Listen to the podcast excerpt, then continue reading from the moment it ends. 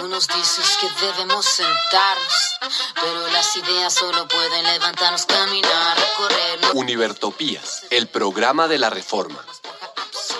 Nadie sobre todos, faltan todos, suman todos. Un espacio para la construcción democrática de la Universidad Distrital. Escúchenos todos los sábados a las 11 de la mañana aquí en la UD 90.4. A ver, a ver, a ver, ¿qué es lo que están creyendo? ¿Que aquí puede venir a hablar cualquiera? La autonomía universitaria es un derecho consagrado constitucionalmente que le confiere a los órganos de dirección de la universidad la facultad potestativa de encaminar la programación de la emisora, con criterios de objetividad, calidad y perspectiva crítica. Contraria a los vicios que distorsionan el debate, como la manipulación de la verdad, los prejuicios o los.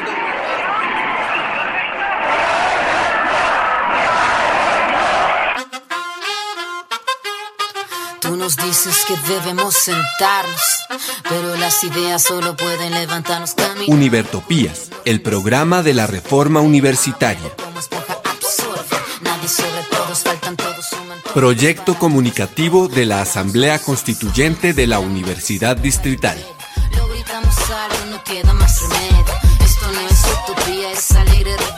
Por una educación como derecho y bien común.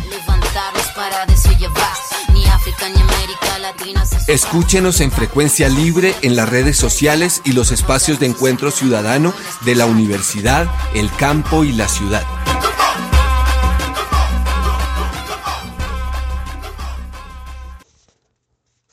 Hoy, 11 de marzo de do- 2020, de la era de nuestro Señor, los perversos e insensatos de Univertopía saludamos una vez más a la audiencia que se encuentra al otro lado de las ondas electromagnéticas, a los participantes del programa, al ingeniero de sonido y a la Academia Luis A. Calvo.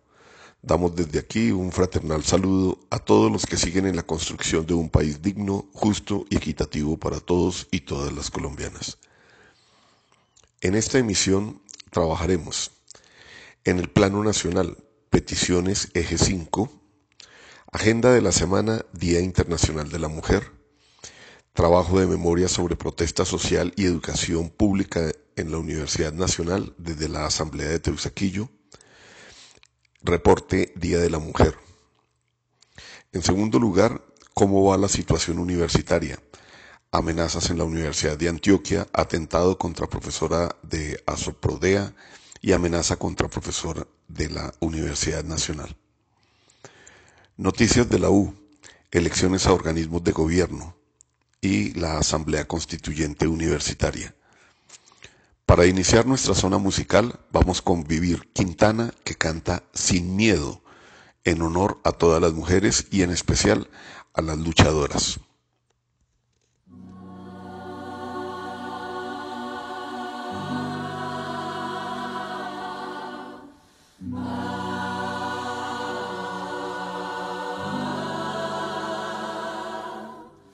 Que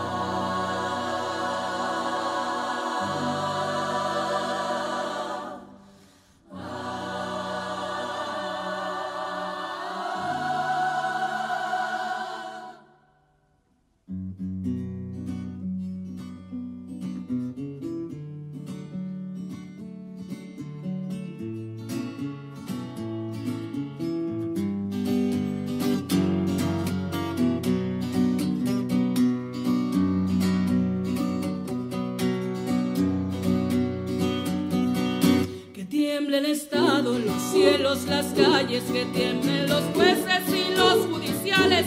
Hoy a las mujeres nos quitan la calma, nos sembraron miedo, nos crecieron alas. A cada minuto de cada semana nos roban amigas, nos matan hermanas, destrozan sus cuerpos, los desaparecen. No olvide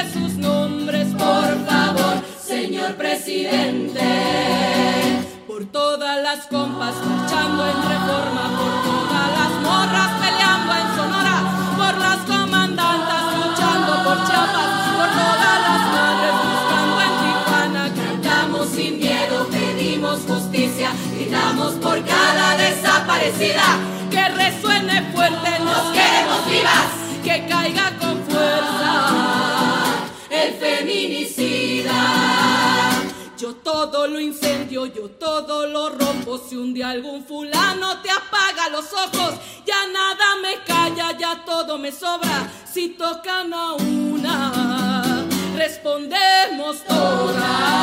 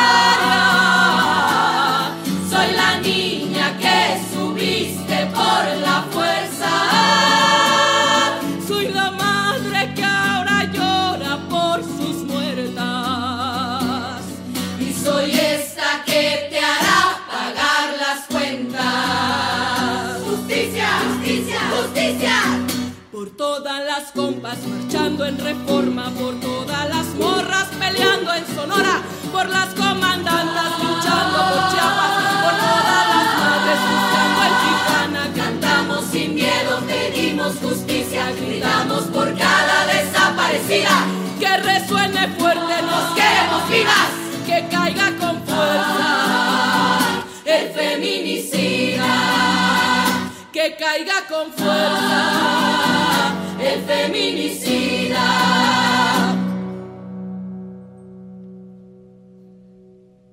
Y retiemble en sus centros la tierra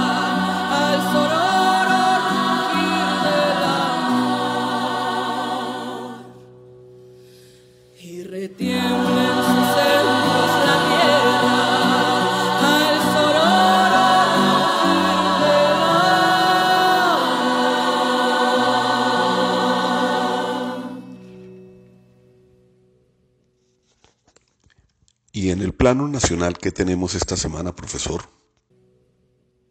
Después de este hermosísimo tema en su letra, en su contenido y en su música, damos inicio a las noticias nacionales y arrancamos con el quinto eje del paro nacional.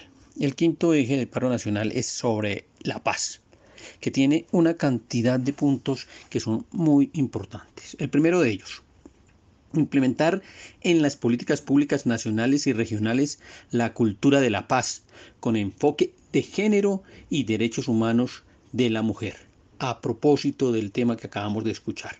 Es decir, se trata de implementar políticas públicas del orden nacional en todo lo que tiene que ver de cultura, de paz, con enfoque de género, es decir, con enfoque importante desde el punto de vista de tener en cuenta el derecho que tienen los hombres y las mujeres y todas las diversidades por desarrollarse en este país. El segundo bloque tiene que ver con desarrollar un programa nacional de cultura y arte para la paz, para la memoria y para la convivencia, es decir, entender, interpretar y desarrollar la historia de nuestro país en un programa nacional que atienda a la cultura y el arte, para que se interprete y desarrolle la paz. El tercer aspecto tiene que ver con garantizar el cumplimiento y la implementación integral de los acuerdos de paz firmados en La Habana. Los seis puntos tienen que ser desarrollados de forma transversal, teniendo en cuenta los enfoques de género, de mujer, de familia, de carácter étnico y de carácter territorial. En ese orden de ideas tenemos que hacer un recuento de los seis puntos. El primero de ellos es la reforma rural integral.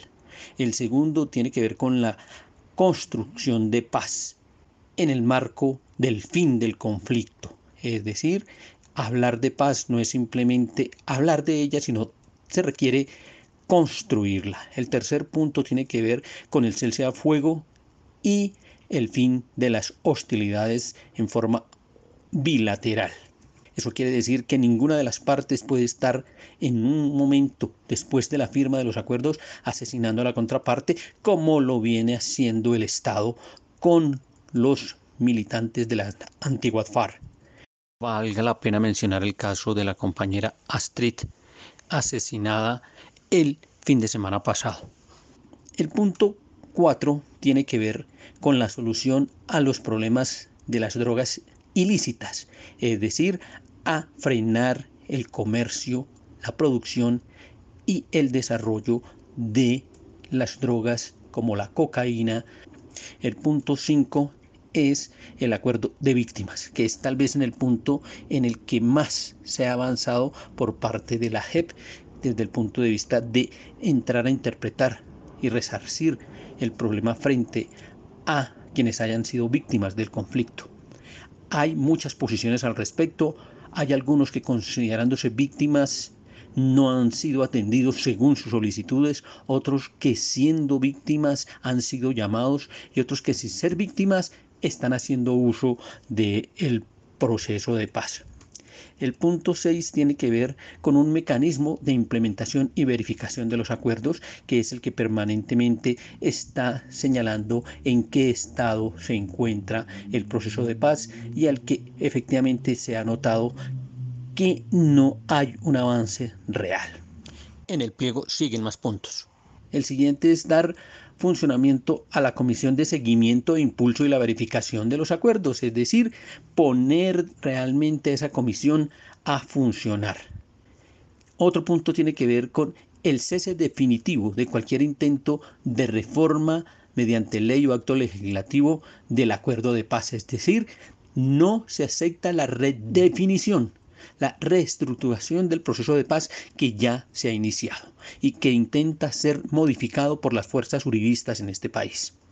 La presentación, previa discusión de esta comisión al Congreso de la República con moción de urgencia de los proyectos de acto legislativo y de ley que hacen falta para la implementación normativa del acuerdo de paz y las garantías del respaldo por los partidos de gobierno. Eso quiere decir que faltan personas de las víctimas que hagan parte de las instancias de Senado y Congreso, hace parte la profundización del desarrollo de la JEP y todos estos elementos tienen que quedar constancias en actos legislativos que tienen que ser desarrollados, los proyectos productivos de los compañeros antiguos militantes de la FARC, etc. Las garantías efectivas para la reincorporación económica, social y política tierra para los excombatientes, protección y seguridad, reconocimiento e interlocución con el partido creado por las Fuerzas Armadas Revolucionarias, adecuación del presupuesto para la paz de conformidad con el Plan Marco Implementación y el Acto Legislativo 01 de 2016 que sigue en veremos, promoción de la inclusión de las disposiciones de paz territorial en los planes de desarrollo municipal y departamental, realizar para ello la discusión con alcaldes y gobernadores. Continúa retomar la agenda firmada por el gobierno colombiano y el Ejército de Liberación Nacional. En el mismo sentido, respeto a los protocolos firmados por el Gobierno Nacional y el Ejército de Liberación Nacional y la continuación de los diálogos de paz con base en la agenda pactada y firmada con antelación. Y finalmente cierra este punto, el Estado promoverá los diálogos con todos los grupos armados para la consecución de la paz, desmantelará los grupos paramilitares y con ello asegurará que el proceso de paz tenga realmente sentido. Con esto damos por cerrado el eje 5 que tiene que ver con todo lo del proceso de paz. Y entramos a un punto muy interesante con relación a dos actividades que se desarrollaron el fin de semana. Una que tiene que ver con la actividad desarrollada por los compañeros de Teusaquillo, en donde hacen un trabajo por estaciones. El primero o la primera estación es el Instituto de Ciencias, en donde el compañero Joseph Sánchez hace una breve explicación es importante tener en cuenta pues que la universidad y las ciencias están completamente desfinanciadas. La importancia del Instituto de Ciencias Naturales es sumamente grande debido pues, a, que ahí no solamente se encuentra el Museo de Historia Natural, sino que se encuentran las colecciones biológicas más grandes del país. Condiciones, pues pillarse que aunque la Universidad Nacional de Colombia es la que recibe más presupuesto estatal, pues se encuentra en unas condiciones totalmente deplorables. Entonces digamos que la invitación es a que ustedes cuando ingresen a la Universidad Nacional la defiendan, la protejan y pues se organicen para ello. Digamos que parte fundamental y que se ha olvidado mucho en, en el estudiantado al entrar a la universidad es ese carácter de, pues si yo entré, yo quiero que las demás personas entren y que este espacio pues sea apto para el estudio y para pues el departir y formarnos integralmente. Recorridos por la pues, memoria. es Asamblea Popular del fundamental Saquillo. Defensa de la educación pública. sea, lo que quieran, en colectivo. La segunda estación es en artes. Algunos, aparte de la intervención del profesor Carlos Torres, se presentan a continuación frente al problema de la educación pública y de manera especial en el lugar de las artes. trasladar acá lo que era el Conservatorio Nacional de Música. O la Escuela Nacional, realmente era la Escuela Nacional de Música, y aquí se traslada bajo la figura de conservatorio. Entonces, mm, esta es una de las pocas universidades en el mundo que tiene un conservatorio de música, ¿cierto? Donde el conservatorio no, lo que se estaba haciendo aquí no era lo correcto, ¿sí? Entonces, ese edificio que nosotros tenemos atrás, que es el Sindu, está absolutamente saturado. Es un edificio en donde, si ustedes van, todo el tiempo está lleno de, de- está ocupado, ¿cierto? Además en unas condiciones que no son aptas para la docencia. Entonces, mientras recorren otras partes de la universidad y encuentran aulas desocupadas, ¿cierto? Auditorios desocupados que no se comparten, ¿cierto? Entonces, en esa medida de que cada uno tiene su feudo al interior de la universidad, cada uno lo administra, pues la cosa se vuelve muy complicada porque entonces de qué universidad estamos hablando, de qué proyecto compartido de universidad estamos hablando. Y si le sumamos a eso que cada vez ha aumentado la burocracia aquí en la universidad, cada vez la universidad hace un tiempo decidió, antes teníamos fundamentalmente una rectoría y la rectoría era la que simultáneamente administraba la sede de Bogotá. Después inventaron que cada una de las sedes tenía que tener un vicerrector de sede, entonces aquí tenemos duplicado todo. Entonces tenemos la vicerrectoría académica, pero tenemos un director académico, la, vicerrector de investigación y extensión, pero tenemos un director de investigación de sede y un director de extensión de sede. Entonces tenemos todo duplicado. ¿sí? Y cada día con un aumento de la burocracia gigantesco, que además no producen nada en términos económicos, capturan los recursos que producen las facultades, cada vez le chupan más los recursos a las facultades y según ellos le devuelven eso a través de programas al resto de la universidad que no los concertan con nosotros. ¿cierto? Entonces inventan una cantidad de cosas que no sirven para nada, ¿sí? Y sí afectan lo- los recursos que tenemos. Nosotros presupuestalmente en la universidad tenemos muchos problemas. Al final me refiero al edificio, pero quisiera hablar de lo, general. Y es que en general todas las universidades públicas, ¿cierto? Recuerden que ya vamos a hacer, vamos a pasar de ser 32 a 33 con Unitrópico, ¿cierto? En, en Yopal, las universidades públicas tienen la planta docente congelada desde los años 70, ¿cierto? Cuando Luis Carlos Galán era ministro de Educación. Podemos hablar, ¿cierto? Aquí la universidad ha tratado de fortalecer la investigación con fondos de los recursos que capta, ¿sí? Pero usted qué proyecto de investigación de fondo puede hacer en este país con 5 millones de pesos, con 10 millones de pesos, con 15 millones de pesos. No es, no es rescatable eso, ¿cierto? Pero sí hay un nivel de exigencia permanente. Entonces la crisis que nosotros tenemos es una crisis que sigue en aumento, que va a seguir en aumento, porque cada vez sigue habiendo una presión mayor a que efectivamente ¿sí? hagamos más con lo mismo que tenemos. ¿sí? Y eso en un momento dado se va a reventar. ¿sí? Marco Palacios, que fue rector en el año 90, eh, 84, volvió a la universidad en el año 2004. Y al volver en el 2004 entonces le volvió a meter otra perla a la universidad. Entonces esa perla era, nosotros enseñamos demasiado. ¿sí? Aquí los estudiantes saben saliendo demasiado. Hay que enseñar menos. Eso se tradujo en que a partir de ese momento todos los programas de pregrado se redujeron. Hoy nuestros, nuestros estudiantes que estamos formando son absolutamente generalistas. No tienen ningún valor agregado frente a otras universidades. Y todos esos componentes adicionales que desarrollamos se trasladaron a los programas de posgrado. El profesor Vladimir, frente a sociología, en la tercera estación, hace unas reflexiones frente al trabajo de Franz Porda y de Camilo Restrepo. La facultad nació en economía, la, la, la, primera facultad seria de la nacional en términos del oficial es la facultad de economía que la hace Antonio García, en el año 38. Antes que Gerard Restrepo, Gerard Restrepo se, se, se inventa la escuela de administración y negocios del, del gimnasio moderno, con la que forman que hay los institutos descentralizados en los años en el gobierno de Gerard Scope. El primero fue Antonio y la escuela de Antonio es una escuela que, que jugó mucho en, en las luchas sociales porque produjo un partido que fue la- el Partido Socialista, más ligado al Partido Socialista chileno que a la Internacional Comunista. Y eso es arte importante. Ahí se formaron Raúl Alameda, que fue el presidente de la Academia Colombiana de Economistas. Hoy, ahí hay una academia. Luis Emiro Valencia. Rugeles, un, poco de gente. Y Fals y Camilo, cuando llegan en el 59, se meten en la Facultad de Economía y, surge la sociología como un departamento de la Facultad de Economía. Ahora, pero la obra sociológica fuerte es un libro que se llama La violencia en Colombia. O sea, no, no- no es, una, no es un edificio, un libro.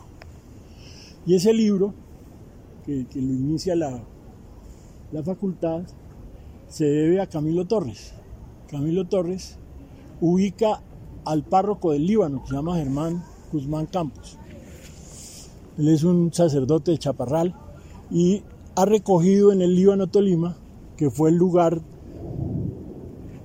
de muchos años antes, en el año 29, en el año 29, Colombia y Venezuela, las luchas sociales eran muy unidas. El, primer, el primero de enero de 1900, el hecho político que se sucede lo trae Jorge Villegas en el libro negro de la represión, es que el general Uribe Uribe recibió mil Winchester que compraron para la guerra civil de la guerra de los mil días. Y la mitad de esos fusiles se le entregaron al gobierno de Cipriano Castro para que defendiera la Guaira contra una invasión del ejército alemán y el ejército inglés. Entonces por se perdió la guerra de los mil días, porque la mitad de los Winchester se mandaron para Venezuela, a la lucha. Y entonces lo digo porque en el 29 eh, se está organizando un paro binacional para tumbar a Badía Méndez, que había acabado de pasar las bananeras aquí, y a Juan Vicente Gómez, en Venezuela. Y a dos sitios no les avisaron que ya no había paro, que no iba al paro, que fue a los bolcheviques de San Vicente Chucurí y a los bolcheviques del Líbano. Y muchos años después en el uno nació el ELN y en el otro al FARC. Entonces la importancia del Líbano y de que allí estuvieran todos esos archivos de la violencia fue clave. Camilo levantó la plata de la investigación con Emilio Urrea. Emilio Urrea era el Juan Pablo Montoya de la época, que era el que tenía el, mejor jaguar, era el dueño de Panauto. Y Emilio era muy amigo de Camilo y le donó 10 mil dólares. Y con esos 10 mil dólares inició la investigación de, de interpretar esos archivos. Y entonces ahí estuvo otra vez Camilo, que invitó a su primo, que era Eduardo Mañaluna, para que hiciera el marco jurídico del tema de la violencia. Y Orlando hizo el análisis sociológico. Pero pues ese libro, en ese momento había una revista que se llamaba La Nueva Prensa, que la dirigía Alberto Salamea. Ahí en lo, de- en lo del arte ahí estaba Gustavo Salamea, ¿sí lo vieron, no? Gustavo Salamea Traba. Él murió hace como tres años en el Amazonas. Y el arte era muy importante en, Bogotá, en Colombia, en esos años, en los 70, en los años de Camilo y Fals, por Marta Traba, la mamá de Gustavo. Que, que puso a pensar este país en, arte, en pintura, en todo.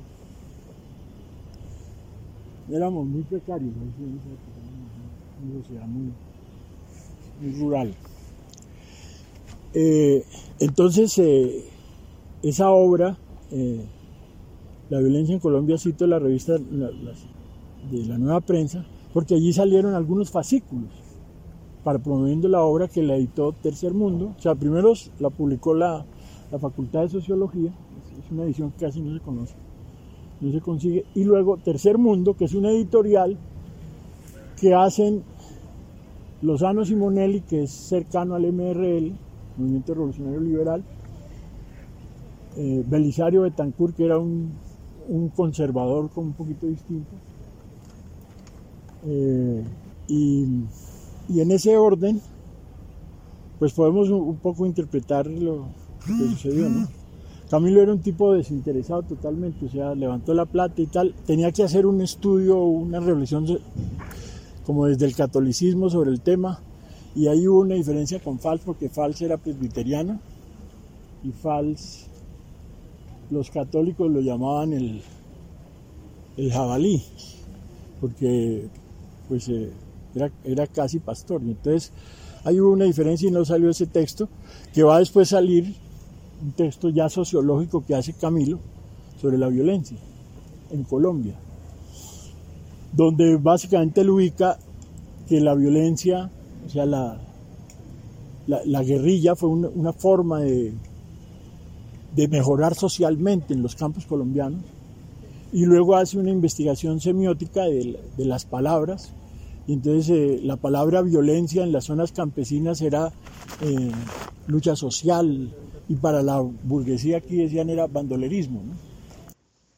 Bueno, debemos cortarlo aquí, pero esta charla del profesor Vladimir dura cerca de una hora.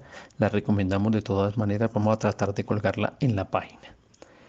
En todo caso, continúa la cuarta estación en el mismo sitio con una charla de autonomía desarrollada por el estudiante de la UNES, Camilo Pardo, estudiante de nuestra universidad. Aquí va capacidades que tienen, de pronto no solo de movilizarse, sino de encontrarse también y de continuar. Creo que lo más difícil ha sido continuar con estos ejercicios. Em, y, me siento pues muy feliz de estar aquí acompañando y poder aportar un ratico, digamos, a, este recorrido por la memoria. La intención era pues hablar de la autonomía universitaria y creo que durante lo que se ha venido hablando pues hemos tenido algunos de esos elementos relacionados con, con el tema de la autonomía universitaria. Eh, digamos que podríamos ubicar como esa, esa, discusión o ese tema en unos dos o tres eh, tópicos grandes. y Uno es em, en quién recae la autonomía universitaria, que pues se supone hoy, como se supone tantas otras cosas, contempla la constitución de Colombia, ¿cierto? Cuando una universidad o incluso alguna organización, sea docente, estudiantil o multiestamental eh, se pone a hablar de autonomía universitaria para denunciar algún hecho que la viola, recurre hasta, digamos, a la Constitución eh, y no lo hace, digamos, de, por casualidad, sino porque la Constitución la contempla, pues de alguna manera nos refugiamos allí para, para buscar un poquito su defensa. Un poco eh, conveniente para algunas de las de, estas jerarquías de las universidades que se escampan más bien en la, autonomía universitaria que les sirve para poder responder algunas problemáticas sin que los organismos de control vengan y se metan, ¿no? Entonces digamos que podríamos ver en la autonomía universitaria unas problemáticas. Una es en quién recae la autonomía universitaria, ¿sí? Porque cuando hablamos las comunidades universitarias de la autonomía, nos responden las directivas universitarias sobre que la autonomía recae en los cuerpos de dirección de la universidad. Y entonces estaríamos hablando que, por ejemplo, no sé, digamos el caso de la composición del Consejo Superior de la Nacional, pero sí estaríamos hablando, por ejemplo, en, en el caso de la distrital, que la autonomía universitaria recae en cinco de las más o menos 32 mil personas que componen la comunidad universitaria. Ni siquiera es sobre qué temas tiene autonomía la universidad, ¿cierto? Y un autor que ya han mencionado también varias veces, que es Antonio García Noza, nos comentaba pues en uno de sus, de sus, de sus textos que eh, su, discusión con el tema de la autonomía también tiene que ver con eso, ¿sí? Un nivel que sería el nivel de la autonomía financiera. Entonces yo recibo un dinero o yo genero un dinero, como estaba diciendo el profe hace un rato, como muchas universidades hoy lo generan en este tema de la autofinanciación para no morir. Eh, y yo digo en qué lo gasto, ¿sí? Pero ya vimos que no es yo como universidad, sino yo como mínimo cinco personas del Consejo Superior y pare de contar. La otra es la autonomía de poder organizar tanto sus reglamentos como sus planes de estudio, ¿sí? ¿Sí? como eh, son los consejos de los programas académicos o de las facultades mismas, las decanaturas y demás. ¿sí? Se extiende un poquito esa autonomía, pero no deja de estar en un cuerpo eh, directivo y no en la comunidad. ¿sí? El profe decía hace un rato, hay profes que están en cargos, pero esos cargos son provisionales. Pero es que hay profes que viven de cargo en cargo, entonces su, su cargo, digamos, duró tres años o cuatro años, lo que dura una rectoría tal vez, y en la siguiente rectoría le echa cepillo al siguiente rector y lo pasan por otro cargo. Y así hemos visto qué pasa como pues, con los ministerios y demás, ¿no? Bueno, hasta aquí este recorrido de memoria por la Universidad Nacional. No sin antes eh, recordarle a la audiencia que después del aguacero del día de ayer, el edificio de ingeniería fue fuertemente golpeado y las máquinas que están allí están en serio peligro. Continuando con el homenaje a las mujeres, por solicitud de los oyentes, escuchemos con Norma Elena Gadea desde Nicaragua la canción Mis Derechos de Mujer.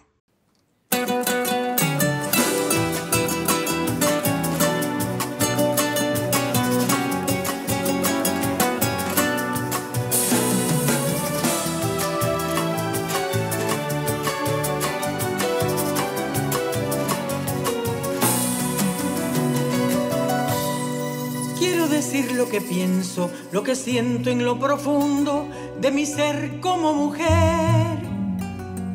Quiero decir lo que muchas de mis abuelas callaron o las que fueron calladas por querer la libertad.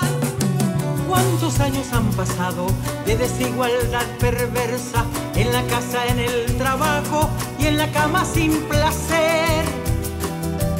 De nada sirven las leyes los decretos, la justicia, si no vencemos prejuicios en contra de la mujer. La respuesta es el respeto, la respuesta es la igualdad. Que respeten nuestro cuerpo, que respeten nuestra voz, que respeten mi deseo cuando yo digo que no, que no me levanten la mano ni me levanten la voz.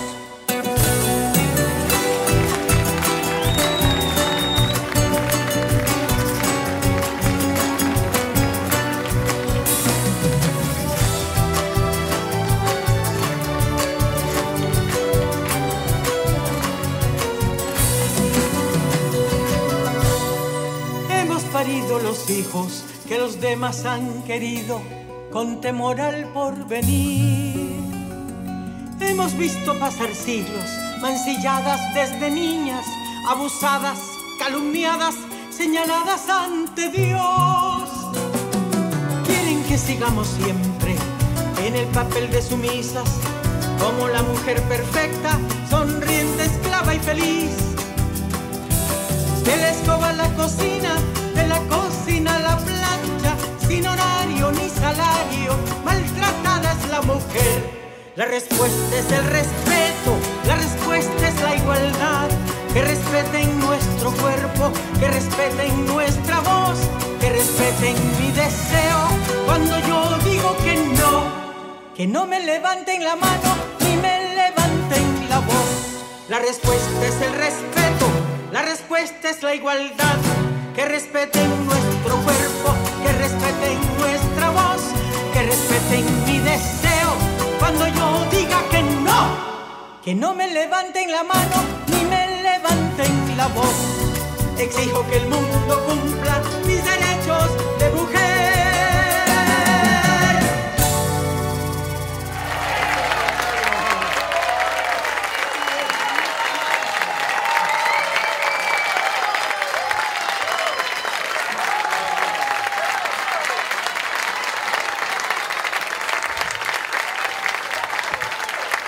Gracias.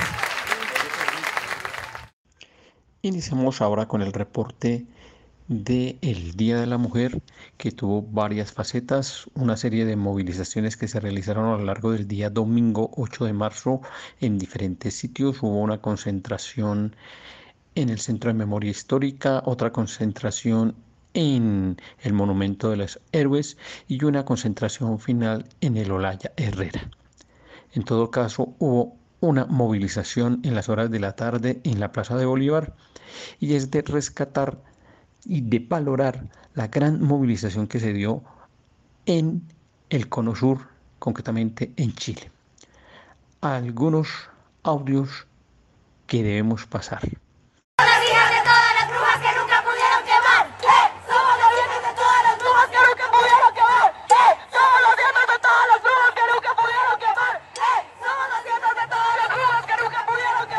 Soy una y soy todas las mujeres de mi América sufrida. Mi sangre son los ríos que bajan torretosos desde el cobre y la nieve de la cordillera. En mí habitan valles y montañas, la selva misteriosa y las praderas. Es guitarra mi cuerpo entre unas manos y a veces sonido lastimero de una quena. Soy una y soy todas las mujeres nacidas en la América, la India sosteniendo las ventiscas, la negra del asombro en sus ojeras, la cálida mujer del mar Caribe, la cimbreante mujer como palmera, la tímida mujer del altiplano y la altiva mujer que abre fronteras.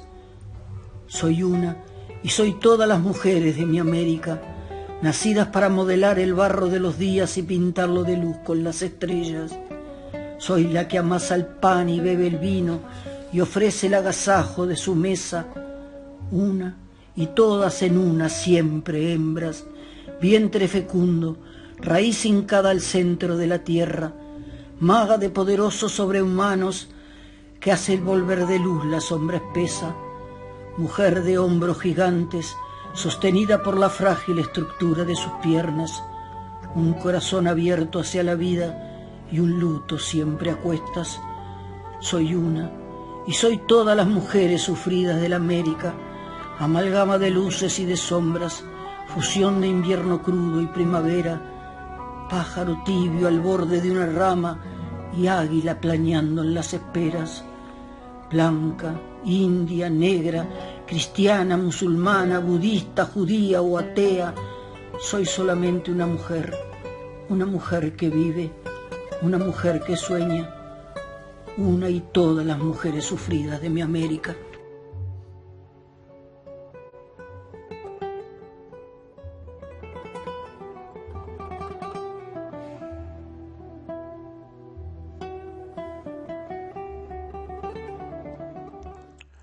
A propósito de la consigna Somos las nietas de las brujas que no pudisteis quemar con Piluir Belver.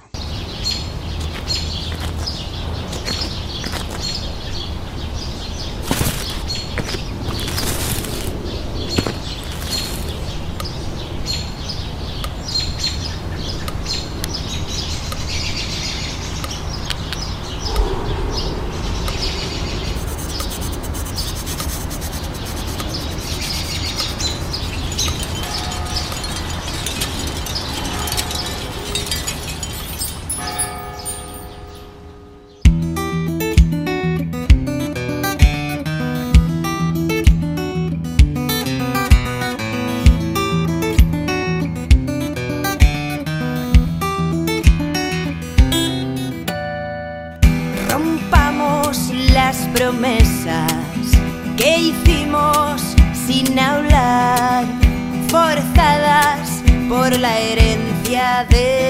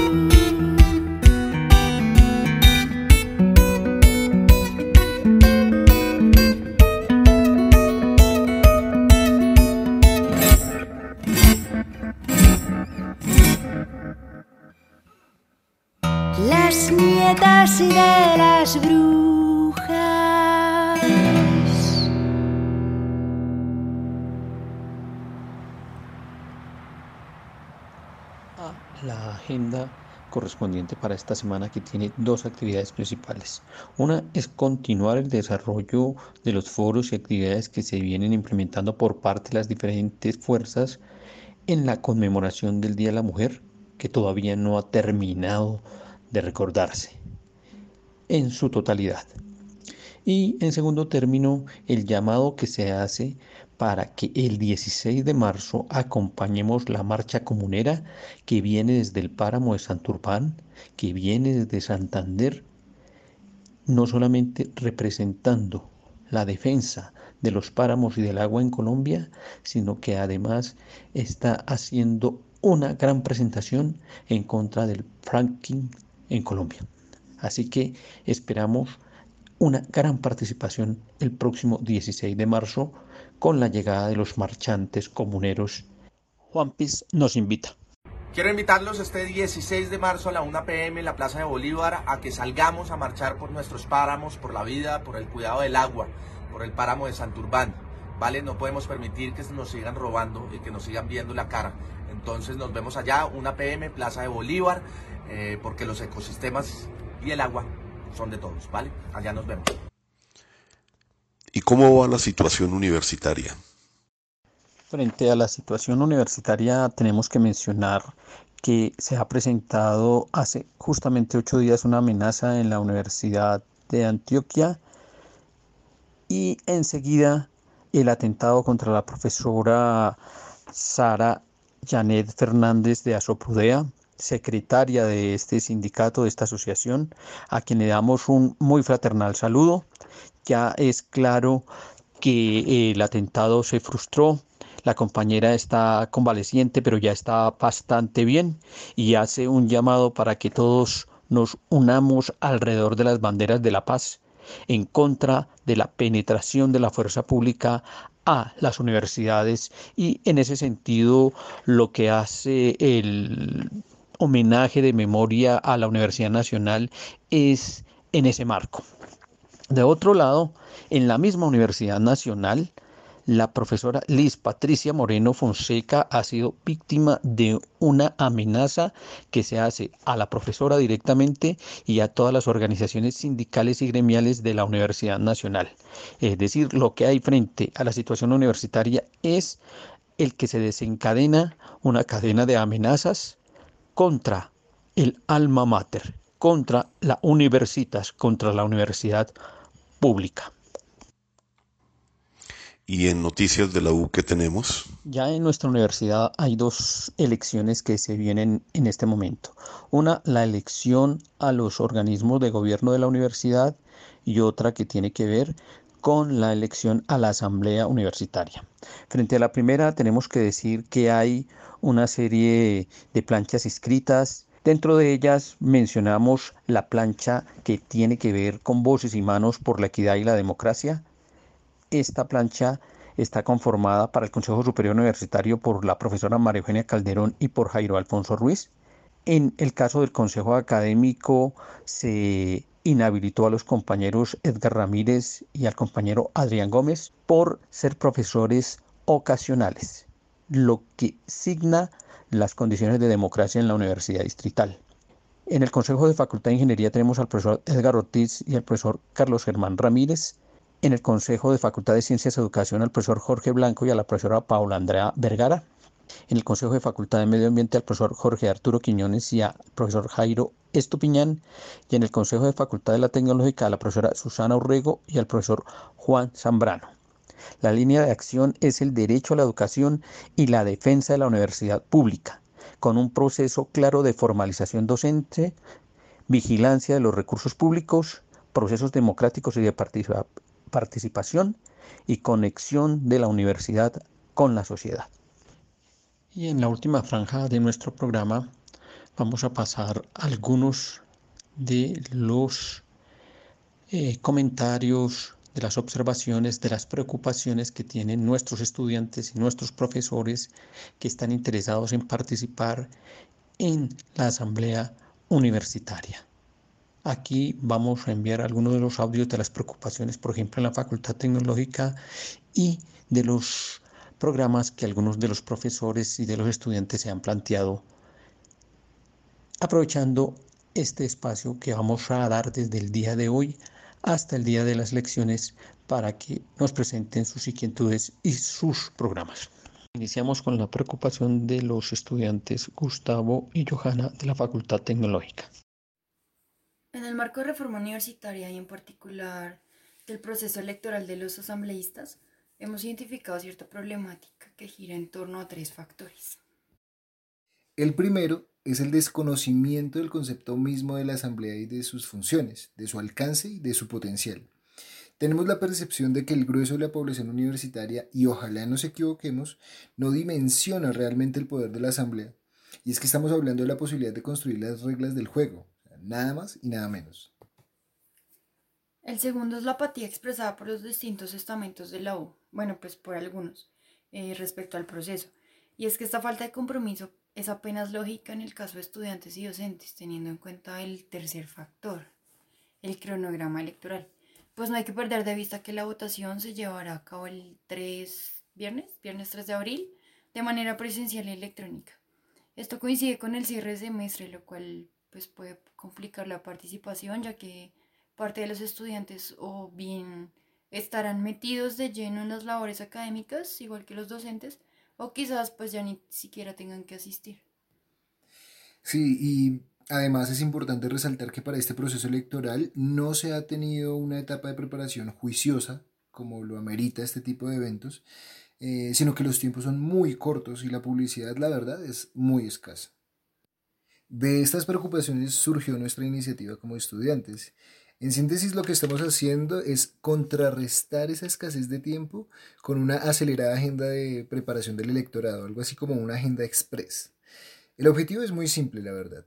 Es preparar al electorado para que ejerzan su derecho al voto de manera responsable y con elementos de juicio, dada la trascendencia del evento, que es la reforma. Eh, lo primero que hicimos fue reunirnos en consejos estudiantiles, o sea, por proyectos eso con el fin de postular a los precandidatos por carrera. Luego se hicieron un par de reuniones en el salón de estudiantes para recoger las distintas posturas sobre el proceso asambleario. Eh, allí se hizo un análisis del acuerdo 001 del 31 de enero de 2020, es decir, mediante el cual se crea la Asamblea Universitaria, y encontramos que existían muchos vacíos en cuanto a la reglamentación, en cuanto al norte de la Asamblea y en cuanto a la proporcionalidad, entiéndase como proporcionalidad, pues un posible problema de representación en el evento de que, por ejemplo, una facultad tuviese muchos asambleístas y otras ninguno. Y en cuanto al norte, estuvimos de acuerdo con que había que aclarar y concretar los objetivos de la asamblea, pues comprender qué es, para qué sirve, cuál es su potencial, Y para ello es fundamental educarnos en contexto, hacernos y hacer que la comunidad se haga preguntas como qué universidad tenemos, qué universidad queremos, qué ciudad tenemos y cuál ciudad queremos. Preguntarse cosas como si realmente podemos transformar la ciudad desde la universidad, eh, qué incidencia tiene este proceso de reforma en el futuro de la universidad y de la ciudad, qué referentes históricos de procesos de reforma tenemos. También es muy importante hacer saber que la asamblea es un logro pues peleadísimo, ¿sí? que tiene mucha lucha detrás, que es un proceso de alrededor de dos décadas y que pues justo a esta generación eh, le tocó el momento histórico, ¿sí? coincidió con ese acontecimiento y pues estamos eh, llamados a, a enfrentar el momento, a estar a la altura el momento histórico y político de la universidad. En cuanto a la organización, pues hay que decir que nos organizamos de manera que pudiéramos llegar a la mayor cantidad de estudiantes en un corto tiempo, ¿sí? de manera pues eficaz, entendiendo que el trabajo pedagógico se tiene que hacer pues dentro y fuera del aula. Entonces, para ello solicitamos a los docentes de cátedras sociohumanísticas que muy prestos pues, nos, nos, nos ayudaron eh, dando las discusiones, facilitando que se dieran esas discusiones en sus espacios de clase. Para ello nosotros construimos como colectivo eh, un documento guía que también les enviamos a manera de sugerencia y cierta infografía que consideramos pertinente. Fuera del aula, el trabajo consiste en abrir los espacios de discusión. Estos son dos conversatorios que se llevarán a cabo en la Facultad Tecnológica el día miércoles 11 de marzo a las 2.30 pm y el día viernes 13 de marzo a las 4 pm. Esto va a ser en el auditorio Gustavo Camaño y en la Facultad Tecnológica. Aprovechamos entonces este espacio para invitar a toda la comunidad de la universidad a participar en estos conversatorios. Finalmente, proyectamos que fruto de esos conversatorios, el mismo público solicite que se realice un debate que más bien podría ser un ejercicio de socialización de las propuestas de los candidatos y pues de sus programas de, de trabajo. El ideal obviamente es contar con la participación de todos los estamentos y las facultades, por lo tanto es una convocatoria abierta. A propósito, los compañeros han planteado los días miércoles y viernes hacer actividades para ampliar la participación. Hoy a las 2.30 de la tarde hay citación en la Facultad Tecnológica. Ahora la profesora Claudia Cardona de Plan STIC nos presenta su propuesta. Hola, profe Jairo, ¿cómo está usted? ¿Qué ha hecho? Le habla Claudia María Cardona. Yo quería comentarle algo y es que yo estoy inscrita en la Asamblea Universitaria porque fui delegada desde el Comité de Planestic para visibilizar un poco el proyecto que estamos trabajando desde hace 10 años en todo lo que tiene que ver con el campus virtual para la universidad. No sé si usted se acuerda que la profesora Ruth Molina y el profesor José Palacio, junto conmigo, hemos estado liderando y el profesor Sergio Briseño todo lo que tiene que ver con eh, la parte de ambientes virtuales de aprendizaje para la universidad. En algún programa con la maestra Luisa Velázquez también estuvimos hablando un poco de la importancia que era para la universidad eh, tener y contar con todo lo que es un campus virtual para apoyar no solamente todo lo que es eh, la, parte académica desde la presencialidad, sino también para comenzar a liderar procesos de virtualización en, eh, formulación de diplomados, en especializaciones y maestrías. En este momento pues hay dos maestrías 100% virtuales que funcionan. Una es la maestría en eh, eh, educación en tecnología y la otra es la maestría en tecnologías móviles. Hay una próxima maestría que se está formulando que es en ciencias de la sustentabilidad. Esa maestría en ciencias de la sustentabilidad trabaja cuatro grandes dimensiones. La primera dimensión es una dimensión histórica, desde la génesis de lo que es la sustentabilidad a nivel planetaria. Hay una dimensión sociocrítica y cultural, una dimensión económica y política y la última es una dimensión de formulación de proyectos en contexto desde las ciencias de la sustentabilidad. Esa maestría pues se está eh, reformulando para poder hacer una adecuada inclusión de lo que es el pensamiento ambiental latinoamericano y de lo que tiene que ver fundamentalmente con los nuevos discursos del buen vivir, de las alternativas de la sustentabilidad y de todo lo que son los medios eh, de vida. Ahora bien, la propuesta con la cual fui em, lanzada a la Asamblea Universitaria, eh, participando desde el principio también eh, con, con, todo el grupo de, de la constituyente, era empezar a trabajar en la Dirección de Educación Virtual, entendida la educación virtual para la Universidad Distrital como un campo del conocimiento, donde la tecnología es la mediación, el artefacto con el cual se está prestando como toda la transferibilidad del conocimiento. Eh, ya hay una gran inversión que la universidad está desarrollando en conectividad y en equipamiento.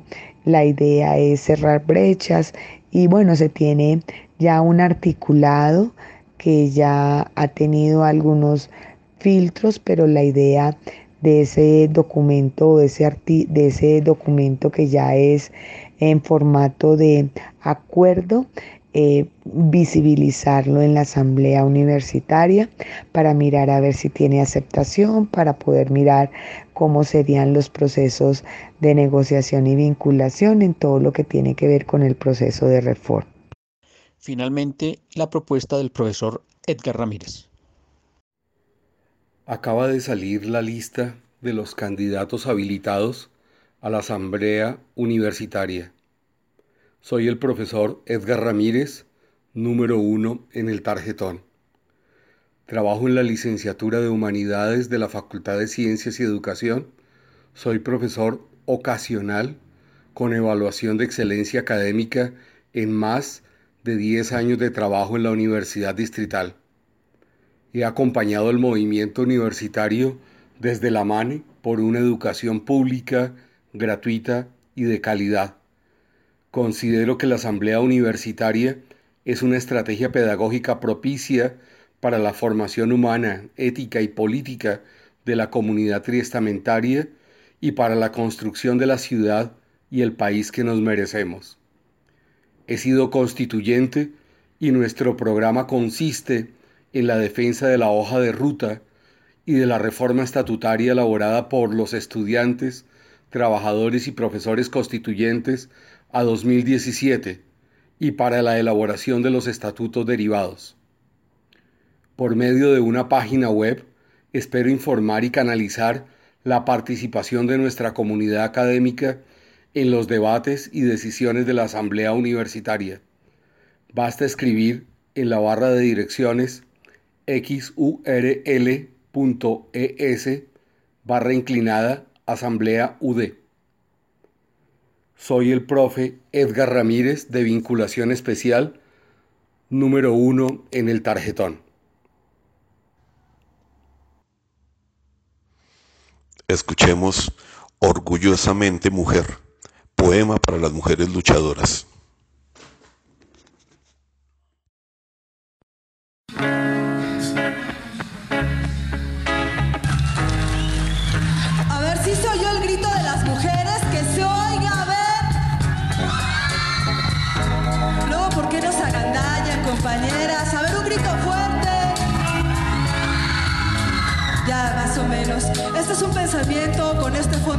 Arreglo de la resistencia.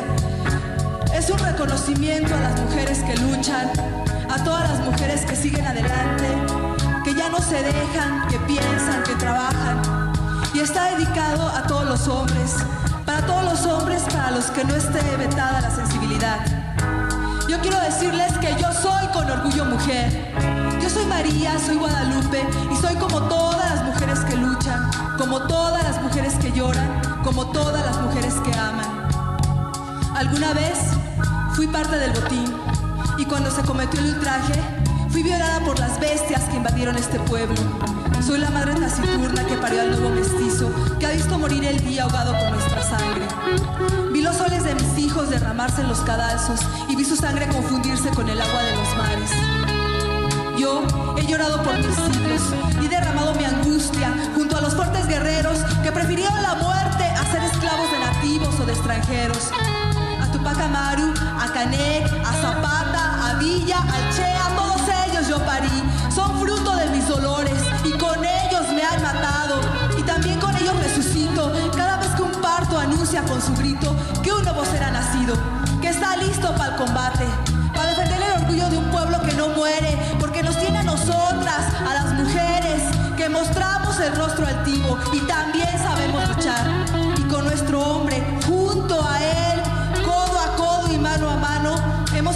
resistir y luchar contra el tirano. Dicen que soy solo una mujer, que soy la hija de Eva, que soy la descendiente de la Malinche, que soy débil, que soy frágil y todo eso que inventan para mostrarme inferior, yo ya lo sé, son cuentos colonizantes de la historia y de la religión.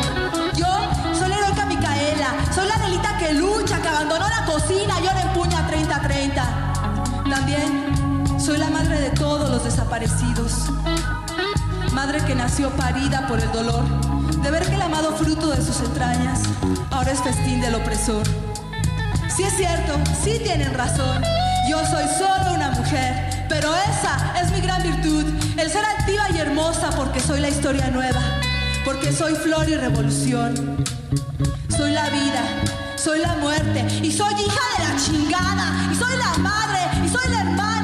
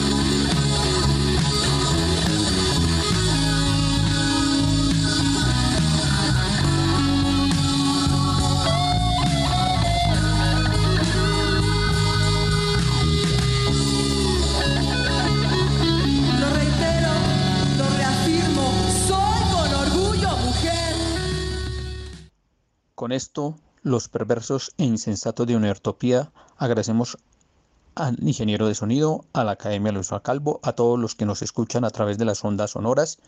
Nos vemos el próximo 18 de marzo y esperamos muchos más aportes y muchas más participaciones de las diferentes planchas a los diferentes organismos de gobierno y a la Asamblea Universitaria con estudiantes, profesores y trabajadores. Tú nos dices que debemos sentarnos, pero las ideas solo pueden levantarnos caminar. Univertopías, el programa de la reforma universitaria. Proyecto comunicativo de la Asamblea Constituyente de la Universidad Distrital.